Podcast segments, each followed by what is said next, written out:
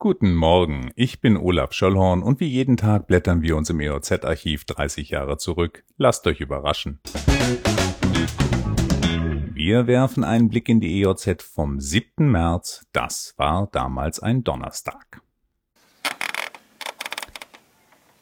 Jürgen Möllemann war in der Bonner Koalition Wirtschaftsminister und forderte den Abbau von Subventionen.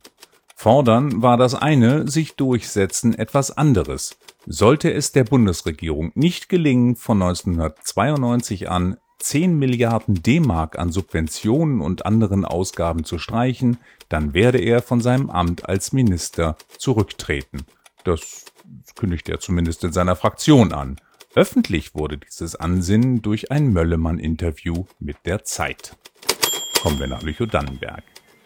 Die Erkundung des Gorlebener Salzstocks war damals voll in Gange, beziehungsweise kam immer wieder ins Stocken.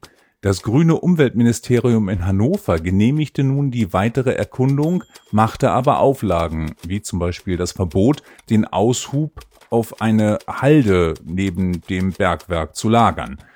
Die BI zeigte sich entsetzt und folgerte, dass das Bundesamt für Strahlenschutz, Bergämter und Mitarbeiter des Umweltministeriums einvernehmlich im Hauptbetriebsplan herumbasteln würden, um ihn genehmigungsfähig zu machen. In der Altmark waren noch sowjetische Soldaten stationiert. Einer dieser Soldaten wurde jüngst angesprochen, ob er nicht seine Waffe verkaufen würde. Der zeigte sich interessiert, informierte aber seinen Vorgesetzten. Beide gingen zusammen zur Polizei. Die war auch sehr interessiert und stellte dem vermeintlichen Käufer eine Falle. Bei der Übergabe wurde der Käufer, ein VW-Ingenieur und seine Familie aus Fallersleben, festgenommen. Eine Durchsuchung seines Zuhauses brachte 56 angemeldete Schusswaffen, 150 Kilo Munition, 16 Handgranaten und ein sowjetisches Bajonett zum Vorschein. Die Kripo-Beamten veranlassten die Staatsanwaltschaft in Stendal einen Haftbefehl wegen Verstoßes gegen das Kriegswaffenkontrollgesetz zu beantragen.